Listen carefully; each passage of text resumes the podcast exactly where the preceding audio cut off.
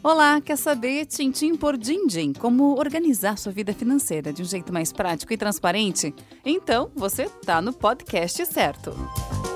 Esse é o Tintim por Dindim, o podcast da Sabem, uma empresa do ramo de seguros, previdência e serviços financeiros que está presente há quase 50 anos no mercado. Quem está comigo nos podcasts do projeto de consultoria financeira Tintim por Dindim é o Alexandre Girardi diretor executivo financeiro da Sabem. E aí, tá otimista que 2020 finalmente acabou? Pois nosso tema hoje é a importância de começar bem o ano de 2021.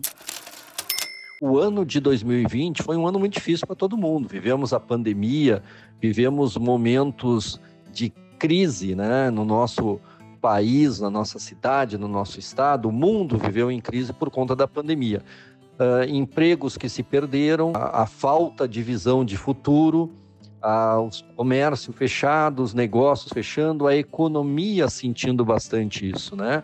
Isso conviveu conosco durante todo o ano de 2020. A vacina já está aí, alguns países já estão vacinando. Certamente nós teremos a nossa vacinação também iniciando aí no primeiro semestre. E isso é muito positivo, porque isso traz na sua essência o racional de que a economia passa a se recuperar, passa a respirar mais e os empregos, por conta disso, acabam vindo uh, também retomando né, força uh, as empresas e os empregos. Né? Isso é muito positivo. Então, o cenário para 2021 ele é um cenário uh, bastante positivo, é um cenário de recuperação da economia, é um cenário da gente superar essa pandemia, é um cenário de vacinação. Então nós temos que a, acreditar que o pior já passou. Momento para nós continuarmos com a nossa reflexão sobre a nossa vida financeira e continuarmos a nossa trajetória de organização financeira. Vamos novamente aproveitar este momento que foi de bastante reflexão no ano de 2020 para nos organizarmos também financeiramente. O ano de 2021 será certamente bem melhor que foi o ano de 2020.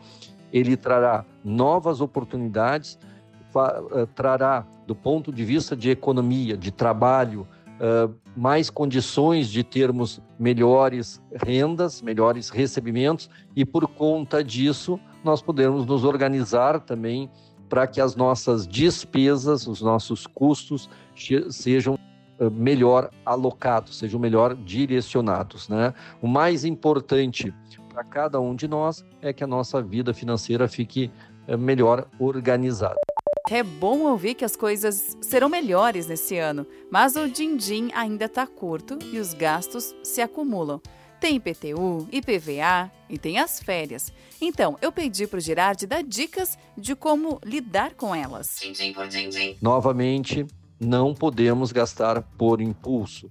É importante que todo e qualquer gasto que seja feito no período de férias seja planejado. Se você quer parcelar as suas férias para sobrar um pouco mais de dinheiro para gastar durante elas, ok, pode ser feito, mas lembre-se que este parcelamento que será feito irá conviver com a sua realidade, com a sua vida, com a sua vida financeira ao longo de 2021. Período de férias, período de descanso, faça o seu descanso, aproveite suas férias, mas fundamentalmente com uma consciência financeira de que o, o que será pago por conta delas está no seu orçamento doméstico e previsto e é possível. Sim, é possível, mas tem que se controlar, né?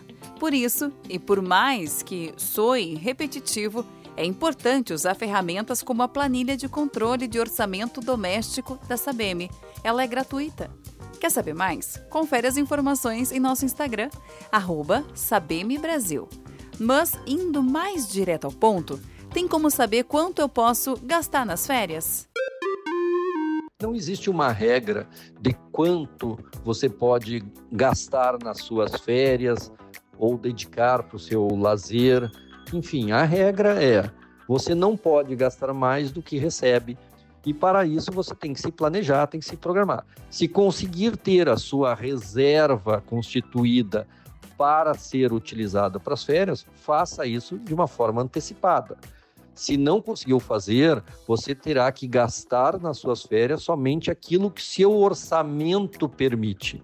O que não pode é você sair de férias, sair gastando e não ter o planejamento adequado.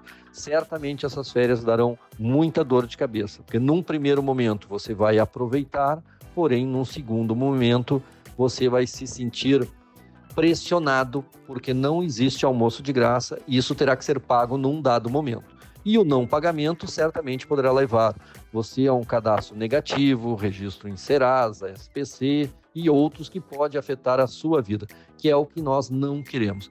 Como nós sempre dissemos aqui nos nossos podcasts, o dinheiro, a, a sobra de recurso, ele lhe dá segurança, ele lhe dá confiança, ele permite que você administre adequadamente a sua vida e permite que você faça um planejamento adequado e com isso você consiga desfrutar de uma maneira mais saudável as suas merecidas férias.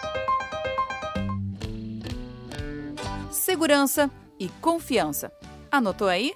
Então é hora de se programar porque tem um ano inteirinho pela frente. É a dica do Tintim por Dindim, o podcast da Sabem. Siga a gente no Instagram, arroba Brasil. Semana que vem tem mais. Até lá!